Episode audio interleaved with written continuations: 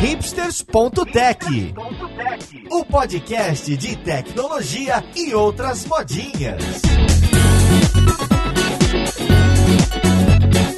Olá, ouvinte! Hoje é terça-feira, dia de mais um hipsters.tech. Eu sou o seu host, o Paulo Silveira, e hoje a gente vai conversar sobre essa bagunça que é gerenciar HTML, CSS, JavaScript, tudo cada um de um jeito, cada um com um framework. A gente vai falar sobre esse tal de Web Component. Será que vai pegar? O que que é? Como que funciona? E para conversar comigo, eu tô trazendo diretamente de Los Angeles uma estrela de Hollywood, o Zeno Rocha da Life Ray, um cara super conhecido aí na comunidade, tá sempre nos eventos, sempre nos fóruns. E não é só ele. Tá aqui do meu lado também o Sérgio Lopes da Kaelo da Lura que fez o episódio número 3 sobre Progressive Web Apps. Vai fazer um contrapeso aí para essa conversa junto com o Zeno Rocha. Então você que tá aí dentro do metrô esperando para chegar lá no trabalho. Seja bem-vindo e vamos falar um oi pro pessoal.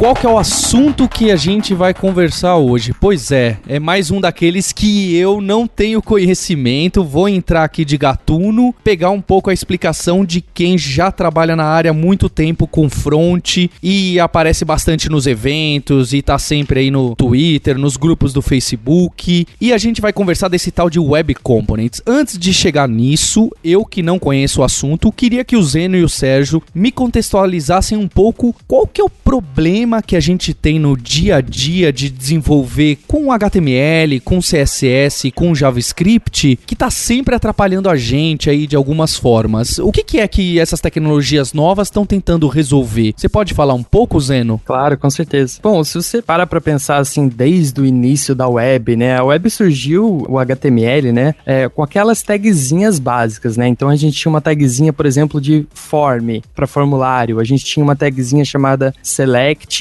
para você poder selecionar vários elementos numa lista. Se agora com HTML5 a gente tem tags tipo áudio, tem tags tipo vídeo. Então todas essas tags, elas têm muito valor, né? Elas são bem encapsuladas. Então o select tem aquilo e ele funciona com aquela interface dele padrão, ele consegue emitir eventos, um componente de áudio, um componente de vídeo, né? Consegue emitir eventos e tudo mais. E aí a web surgiu dessa maneira, né? Novas tags foram surgindo e tudo mais. E aí também, ao mesmo tempo em que a web foi evoluindo com essas novas tags e tudo mais, um outro lado, o JavaScript evoluindo e muitos frameworks sendo criados, né? Então, se você para para pensar hoje em dia, qual que é o projeto mais popular do GitHub? Qual seria o chute de vocês aí? Qual o projeto mais popular open source que existe hoje? Popular, eu diria o jQuery. jQuery? Bootstrap, talvez? Bootstrap, talvez? Então, é o Bootstrap. Se você fazer um exercício aqui, os ouvintes que estão aí com a gente podem fazer esse exercício, vai lá na página do Bootstrap agora e abre lá a página do Bootstrap. Aí você vai ver um monte de componentes, correto? Então você vai ver, sei lá, uma modal, você vai ver uma paginação, você vai ver label, você vai ver alertas. Tem esse monte de coisa no Bootstrap, né? O Bootstrap é basicamente CSS e HTML. Exato. E o Bootstrap, é, para quem não conhece, né, deixa eu só contextualizar também. O Bootstrap é um projeto que nasceu dentro do Twitter, foi parte de um hack day do Twitter. Eles começaram a evoluir esse projeto projeto, basicamente, a ideia do Bootstrap era o seguinte: vamos fazer um jeito que a gente consiga ter os nossos componentes isolados, todos direitinho ali, para que a gente possa reusar no nosso site do Twitter. Então, era uma premissa bem básica. Não quero ficar repetindo o código toda vez. Então, se eu quero, sei lá, ter um tweet, eu quero que ele tenha a mesma identidade e, e quando for criar um tweet numa outra página, não seja um tweet completamente diferente, entendeu? Com código duplicado e etc. Então, o Bootstrap surgiu dessa maneira e ganhou uma puta popularidade porque o modo como ele foi criado era bem limpo, os componentes eram bem úteis, foi um projeto que teve uma boa manutenção e tudo mais, e por isso atingiu a popularidade que teve. Acabou que depois os caras que criaram saíram do Twitter, hoje não é um projeto do Twitter, é um projeto open source de uma maneira geral e continua bem ativo. Então o Bootstrap e qualquer outro desses é, derivados né, dele, ele é um projeto onde tem vários componentes e basicamente o problema que a, as pessoas estão tentando resolver é eu quero reutilizar um componente componente da minha página e não ter que ficar recriando ele toda vez, mais HTML, mais CSS, mais JavaScript. E aí surgiu o Bootstrap. Então, as pessoas estão tentando resolver esse problema de reutilizar código na web e reutilizar principalmente componentes de interface. E aí é basicamente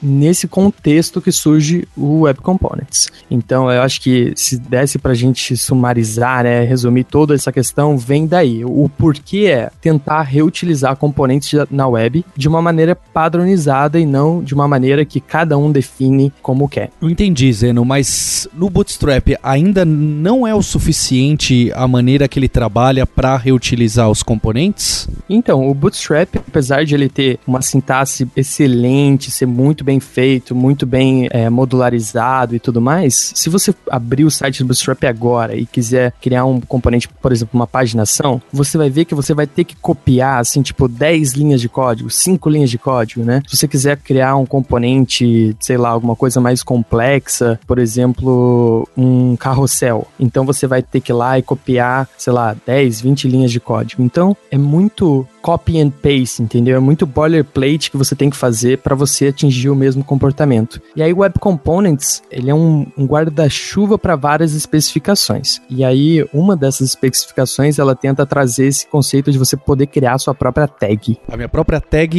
HTML, como se eu fosse usar lá, declaro em algum lugar falando, olha, eu vou ter uma tag de carrossel e toda vez que eu usar o carrossel é mais ou menos assim que você deve fazer. Exato. E a questão do. Porque eu acho que o do Bootstrap é ainda uma coisa que me incomoda, né? eu não posso estar falando besteira, uhum. que me incomoda não, que não dá para fazer. Se eu quiser criar um componente que valida o CPF e deixa bonitinho a máscara e etc. O Bootstrap só iria me auxiliar no HTML e no CSS, só na parte de visualização mesmo, correto? O Bootstrap tem coisa de JavaScript também. Não talvez essa. Acho que validação não tem, pelo que eu me lembro, coisa de máscara e tal, não, mas, mas tem vários componentes componentes que exigem JavaScript. A base dele acho que talvez seja é usar o CSS, o HTML e tal, é os componentes mais famosos, principais, mas os mais complicadinhos, por exemplo, ó, fazer um modal. Modal hoje não dá para fazer só com HTML e CSS, então tem um JavaScript junto. Então hoje lá no Bootstrap eu falo, eu vou usar o seu CSS, que é o do Bootstrap, e vou usar também esse calhamaço de JavaScript aqui, talvez, também do Bootstrap. Se você não usar um componente que exige JavaScript, aí você nem precisa, né? O CSS é suficiente suficiente. Mas essa é a ideia geral, né, Zeno? Exato. E, e, o que o Paulo mencionou faz muito sentido. Ele acabou de falar, bom, e aí o Bootstrap hoje tem, sei lá, 15 componentes de JavaScript. Então imagina que você só quer o drop-down, ou você só quer criar uma tabzinha que também exige JavaScript. Você tem que importar aquele calhamaço de JavaScript, mas só tá usando um, entendeu? Obviamente que existem maneiras do projeto conseguir fazer o build é, específico para o que você vai usar, mas a gente começa a entrar nesse problema também de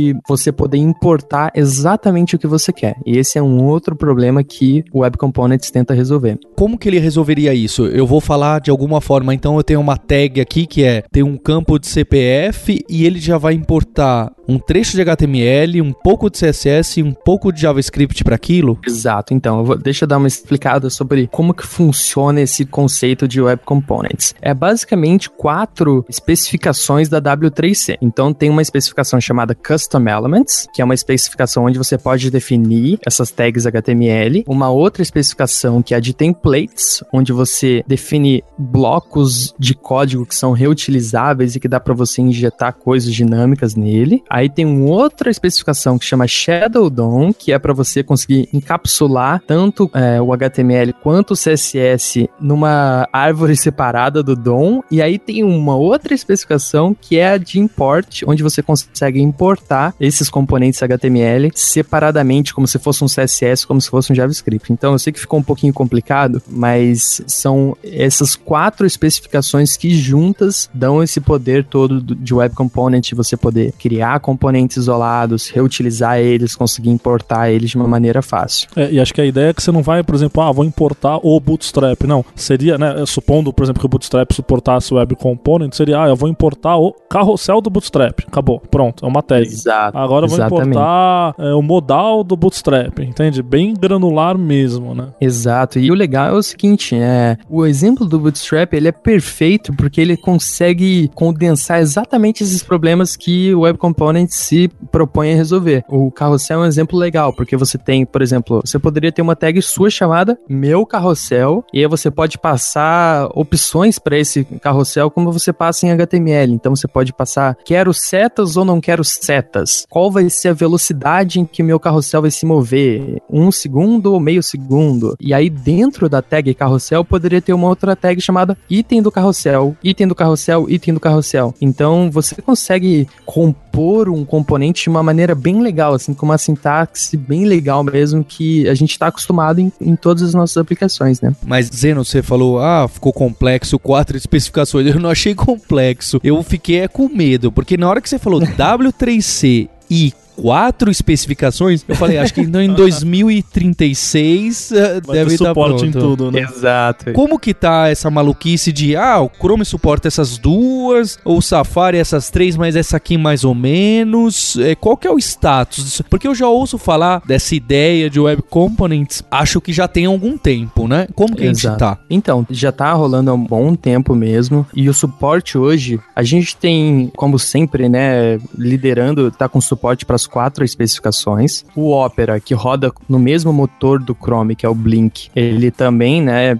tá igual, porque eles rodam no mesmo motor. E aí vem o Firefox. O Firefox, ele tem suporte a uma delas, mas outras estão parciais. Aí o, Safari tem suporte a uma, tem duas que não tá, e uma tá suporte parcial. E aí o Edge, né, o Microsoft Edge, tá conseguindo implementar também algumas delas, já tem uma implementada, mas outras não estão. Então, o suporte para os browsers realmente não é mil maravilhas. Mas mesmo assim, mesmo o suporte sendo não sendo o melhor do mundo, né? Eu acho que quando a gente tá falando sobre tecnologia, eu sou um cara que eu gosto de me aventurar em coisas novas. Eu lembro que em 2010, 2009, 2009 eu acho que todo mundo já falava assim: "Ah, HTML5, né, vai estar só pronto em 2020, né?" É, é, exatamente. Tinha até uma data lá no W3C, né, falando esse 2021, alguma coisa assim. Exato. Não, era assustador, né? Quem trabalhava com isso, você falava assim: "Meu Deus, eu vou Não vou o usar sentido, nunca, né? Pelo menos era, uma- era honesto, né? Era honesto.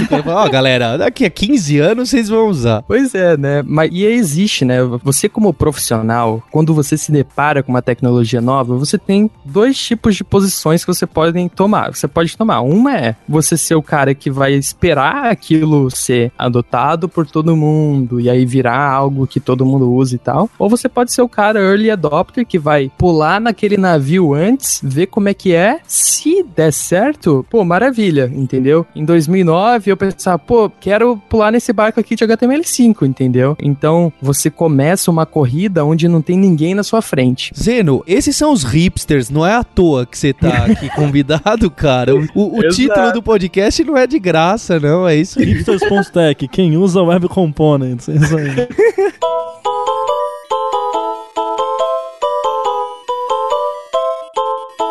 Esse tipo de tecnologia, com certeza, tem os problemas de suporte para browser. Tem várias maneiras de você conseguir passar por isso, né? Porque tem os polyfills, né, Zeno? Exato. Então, no, no site webcomponents.org, você pode baixar um polyfill, que é basicamente um arquivo JavaScript que vai simular as mesmas funcionalidades que o browser proveria, mas ele faz em JavaScript. Então, você importa esse arquivo e aí você vai conseguir usar o Web Components hoje. E aí, isso é uma maneira de você utilizar o Web Components hoje, mas independente de browser support e independente se vai dar certo ou não, se vai todo mundo adotar ou não, eu acho que é uma tecnologia super legal de dar uma olhada. É, e as discussões também em cima, né, Zeno? Eu tava vendo, a gente falando aí de cada browser suporta uma coisa e tal. Eu já cheguei até a ler coisas aí que os browsers entre si ainda tem algumas discordâncias, né? Por exemplo, hoje em dia, alguns vendors aí estão questionando até o HTML imports, não é? Tem gente que acha que o HTML import, sei lá, Pois é, pois não vai é. ser bem Existe- daquele jeito. Então o Chrome deu aquela corrida pra implementar mas aí depois o pessoal começou a ver que não existia tanto consenso assim entre todo mundo, né? Exato. Parece que há consenso, por exemplo, no template, porque todo mundo implementou. O Custom Uhum. Elements, talvez, né? Mas eu cheguei a ver alguns detalhes de Shadow DOM também, que o pessoal da Apple falou: ah, não é melhor fazer desse outro jeito. Pois é. Então eu acho que ainda também Aham. tá rolando esse tipo de discussão, né? Existe, existe muito. Cada especificação dessas, elas estão em evolução. Tá em aberto ainda, né? Exato, elas estão em aberto. Assim como a especificação de notificação no HTML5 sofreu várias alterações, assim como a especificação de áudio do HTML5 também sofreu, é, essas especificações também estão sofrendo. Basicamente pelo simples fato de que vem um browser, e aí pode ser o Chrome, pode ser qualquer outro browser vendor, que ele assume a posição de vamos fazer isso e vamos deixar disponível para as pessoas o mais rápido possível, mas não quer dizer que os outros concordaram ainda, né?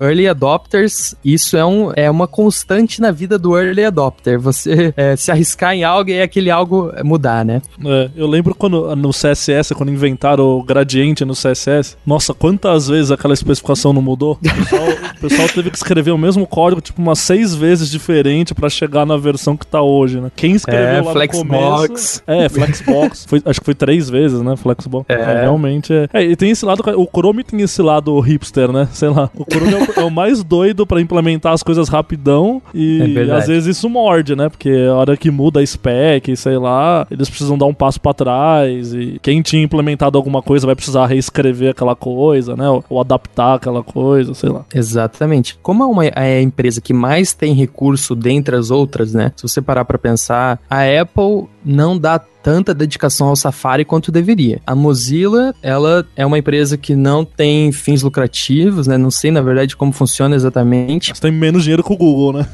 Exato, e depende de muito recurso do Google. O próprio Google financia o desenvolvimento da Mozilla e, do- consequentemente, do Firefox. E aí tem a Opera, que foi comprada é, um tempo atrás. Então, assim, você tem a Microsoft, que finalmente voltou a investir no seu browser agora com o Edge. Então, assim, esses caras, é, é cada um tá numa, numa linha, né? E aí o Chrome, por ter mais recurso, o Google, por ter mais recurso, às vezes toca o barco antes de todo mundo, mas aí o pessoal fala assim, epa, epa, epa, vamos voltar pra realidade aqui, que tem isso aqui que você não viu, e isso aqui como é que faz, isso aqui como é que faz, aí vem essas mudanças, né?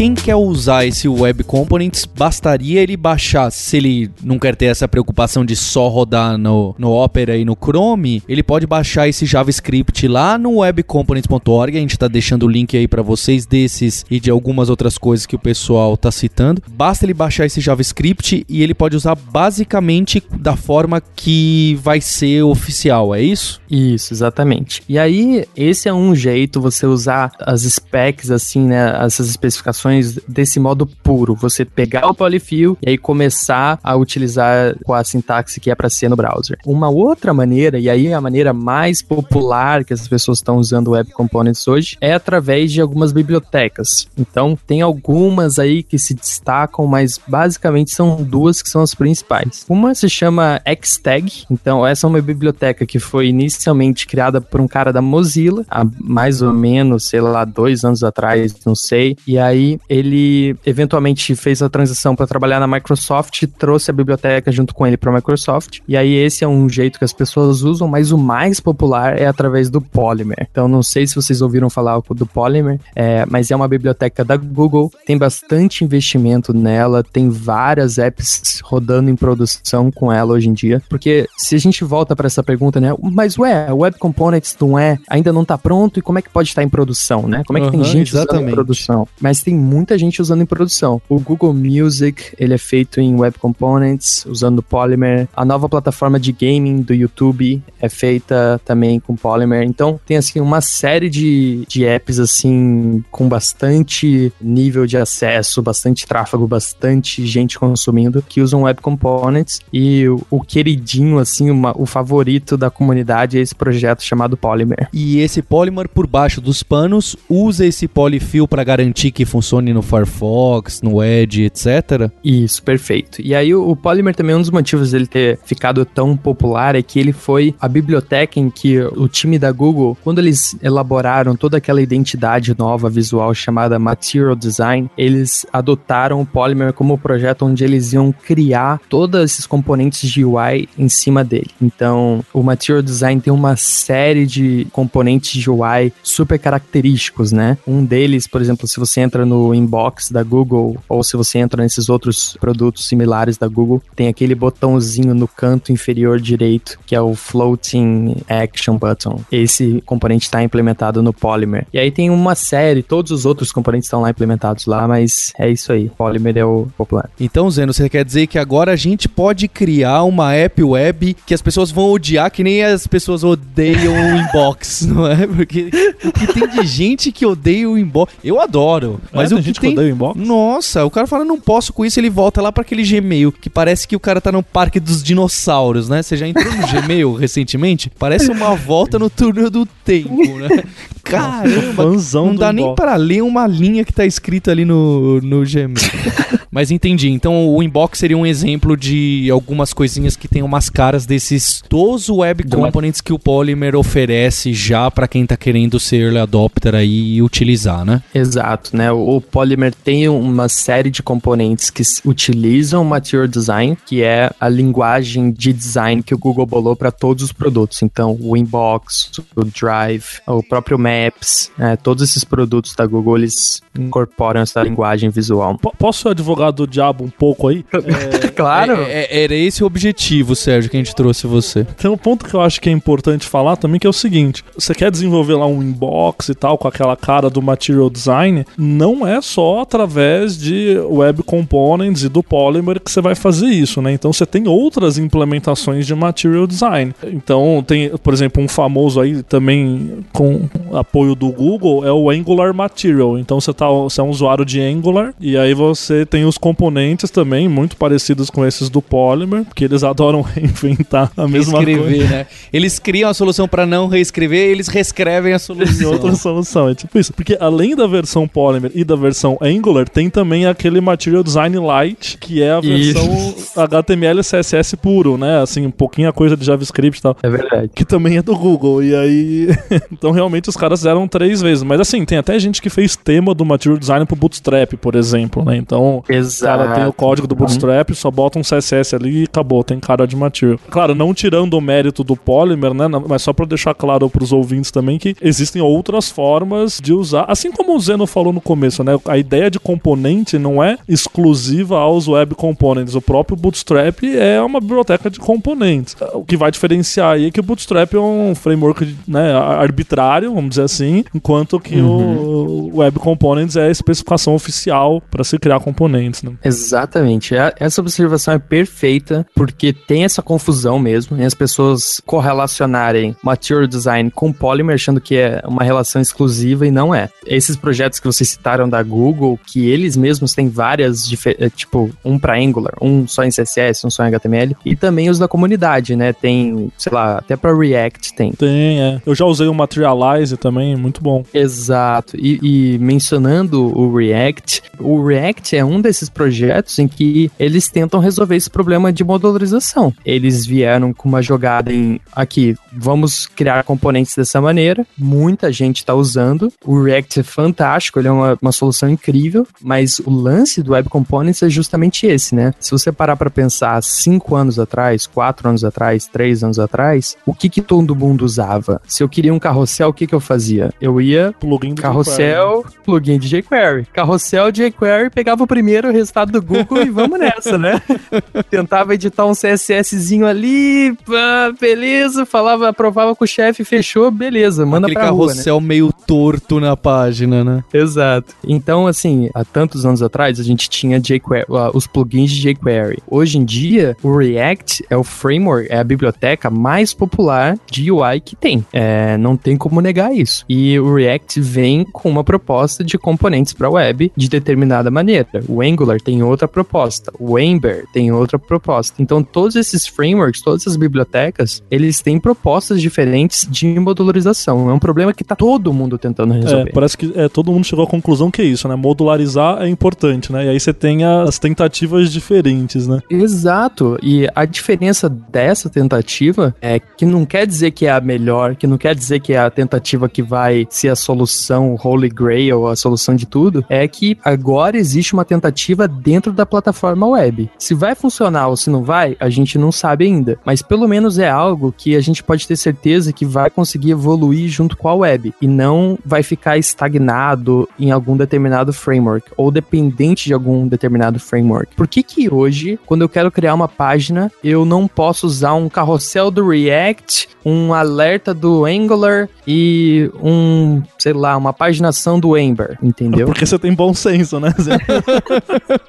Você quer, porque você quer manter seu emprego, né? Por isso. É, imagina, 4 megabytes de JavaScript na página. Mas imagina que bonita seria a web se eu conseguisse fazer isso, entendeu? Independente de qual é o meu vendor de framework, eu poderia utilizar esses componentes diferentes, entendeu? Eu acho que essa é a magia. A gente ainda não sabe o que, que vai dar, mas acho que essa é a magia de Web Components.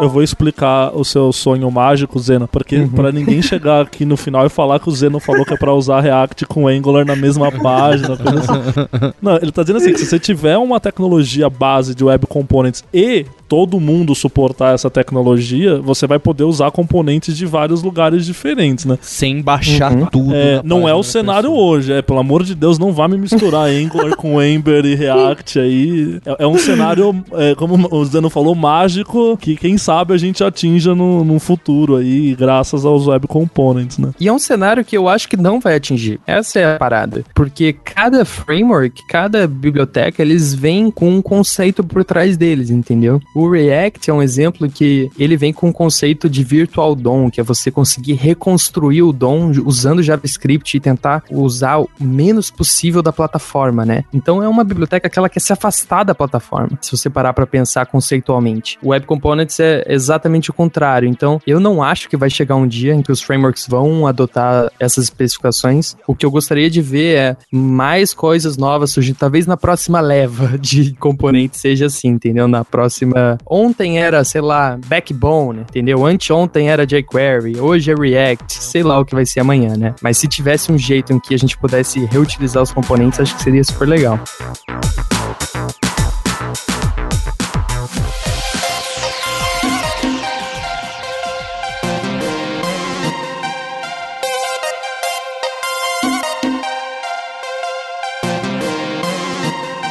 Ô, ô Zene, deixa eu te fazer uma pergunta mais cabeluda. Se a gente fala aí que os componentes você vem tanto no React quanto no Angular, a ideia de componentização tem no Web Components e tal, por que que o Angular, o React fazem muito mais sucesso do que um Web Components? Aliás, por que que surgiu um React mesmo? Porque o React é mais recente, né? Já existia o Web Component. Então por que, uhum. por que, que teve espaço para surgir uma biblioteca de componentização, sendo que já estava tendo toda essa discussão em cima de web component e tal. O que faz esses caras serem mais apelativos do que a solução padrão? Porque quando a gente conversa assim, parece que a solução padronizada é a que todo mundo devia usar, né? É, ou todo mundo deveria tentar usar, né? É, aí você fala, ah, mas o problema é que precisa de um JavaScript para polyfill. Ah, mas o React precisa de um JavaScript também, ou, o uhum. Angular também. Então, não é só essa questão, né? Por que, que o Web Components ficou meio para trás no sentido de adoção? Cara, a sua pergunta é perfeita. É a pergunta de ouro, né? É, que não tem resposta, né?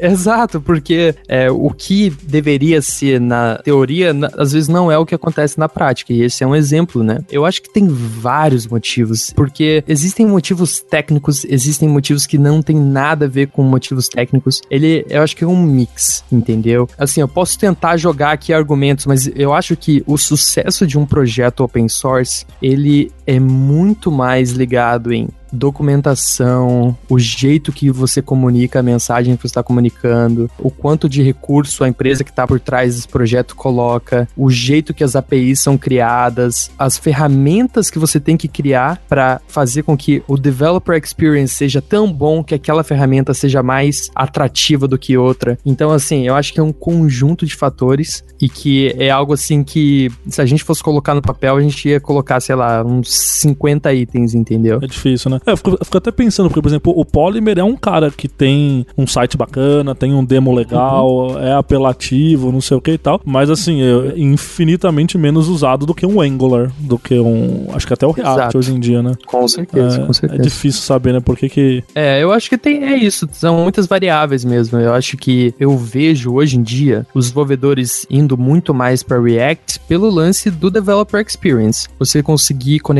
o seu back-end de um jeito muito fácil com a sua aplicação front-end, você conseguir ouvir é, eventos e atualizar o estado da sua aplicação de uma maneira muito rápida, você compor os componentes na página, dá para você fazer isso de um jeito super legal, entendeu? E eu tô falando aqui, sei lá quantos minutos já de, de Web Components, mas eu mesmo uso React em alguns projetos, entendeu? Eu acho que não existe a solução perfeita hoje em dia. Existem várias opções e cada opção faz sentido para determinado problema que você está tentando resolver. Uma coisa importante desse episódio é vocês não saírem dele achando que, uhul, Web Components, é isso aqui, isso aqui vai mudar tudo, é revolução, é, é a tá chave. Tá falado, né?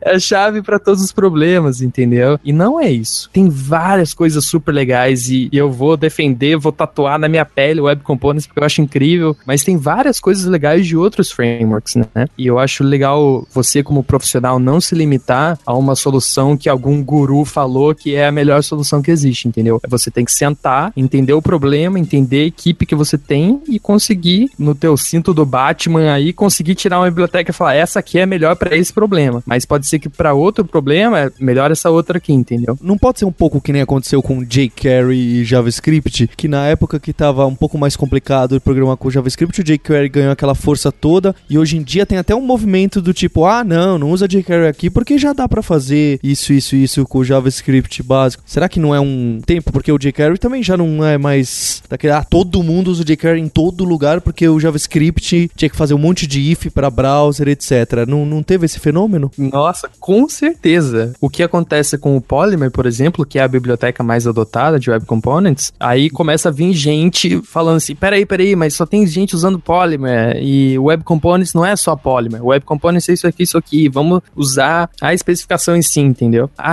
realidade é, é que... talvez tenha um movimento assim de quando o Web Components realmente estiver lá estável e, sei lá... No... Mais suporte uhum. nos navegadores. É, ganhar até mais uhum. momento aí, é, uhum. que as pessoas talvez comecem até a falar, olha, evite usar um Angular ou React se o Web Component já for suficiente, né? Igual hoje o pessoal fala, eu mesmo, vários projetos não uso mais jQuery porque o JavaScript já é suficiente. E talvez um dia o Web Components já faça muitas dessas coisas. Quer dizer, já faz hoje, né? Mas eu digo, o dia que ele der essa virada de adoção, e aí surge um movimento, ah, não, use Angular, use Web Component, né? Sei lá. É, é e depois vai vir um movimento, não use Web Components, né? É, exato. Assim, outra coisa. E essa é, é, o legal da web, né? Eu acho que é nós, como profissionais de desenvolvimento, como profissionais de web, a gente tem que aceitar só uma coisa na nossa vida. A mudança vai vir. O que vai mudar é como a gente reage à mudança. Eu acho que isso é o que importa, entendeu? E é sempre complicado, essas mudanças. Eu até hoje sinto falta do center e barra center aqui. Eu tô muito chateado. Às vezes no WordPress, ali num blog, eu quero centralizar alguma coisa e não tem ninguém olhando. Aqui mesmo, na página do hipsters.tech, que é um WordPress, eu tasco um center barra center lá, funciona e ninguém... E pronto, né? E pronto. Não deixa dar um inspect ali. Né? É, é retrô, né? É retrô.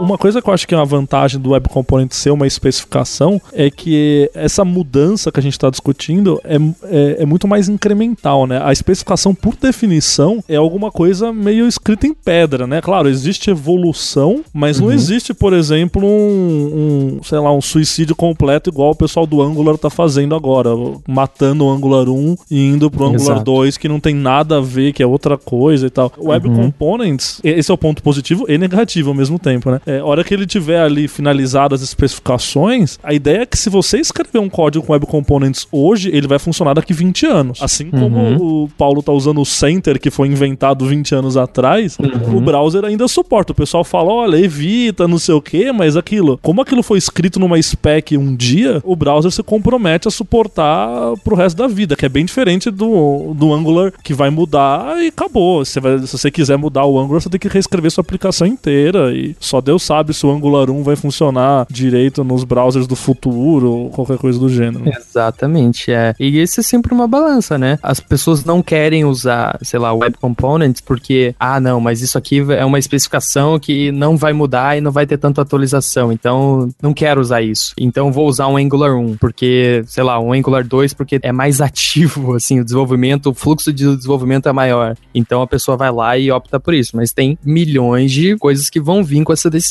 né? E a decisão do outro lado também, né? Você opta por usar um Angular, opta por usar um React, mas será que ano que vem a tua aplicação vai estar funcionando do mesmo jeito que estava? Isso é um dos argumentos que são bem apelativos também para você utilizar algo que faz parte da plataforma, né? Mas as bibliotecas, assim, o legal da web, se a gente parar para pensar em toda a história da web, sempre aconteceu isso. Essa história se repete ano após ano após ano após ano. Quem tá mais tempo na web e vocês estão muito mais tempo do que eu, vocês já Opa, viram calma lá, isso. calma lá, calma lá. Eu não entendi, não entendi Ofendeu essa agora, mensagem aí. Não, não. Mas bola Não, pra frente.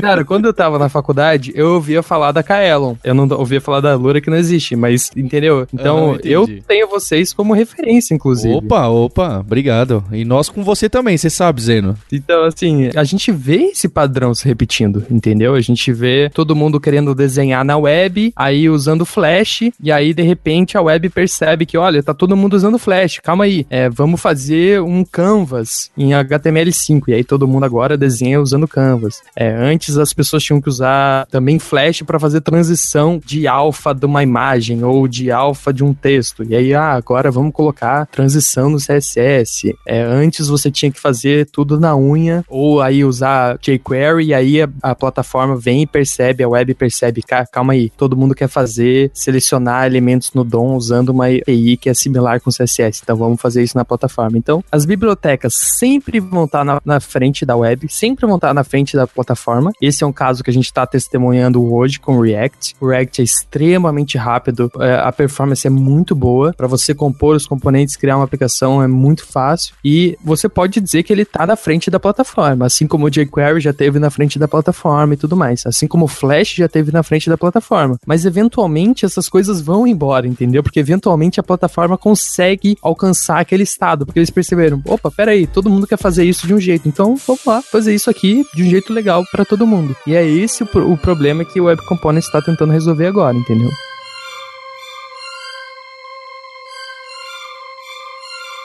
Zeno Rocha, muito obrigado pelo seu tempo aí de conversar com a gente nesse fuso horário diferente. Fica um convite pra você vir mais vezes conversar e bater papo aqui, hein? Com certeza, foi super legal, um prazer estar com vocês aí. Sérgio, muito obrigado. Obrigado, Paulo. E eu queria agradecer em especial a você, ouvinte, que é o cara que aguenta a gente falando isso toda semana, toda terça-feira. Obrigado pelo download, pela sua assinatura. Reforçar o convite para você acessar a página do hipsters.tech. Tem um link para o grupo de discussão no Facebook, que tem sempre gente postando outras referências do tema da semana e discutindo e brigando, falando que é bom, falando que é ruim. Então eu espero ver você por lá. Muito obrigado, até a próxima terça-feira. Tchau.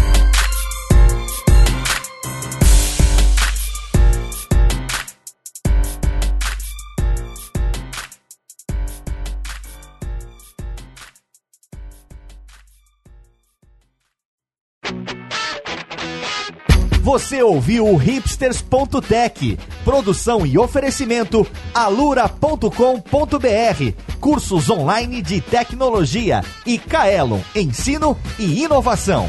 Edição Radiofobia, podcast e multimídia.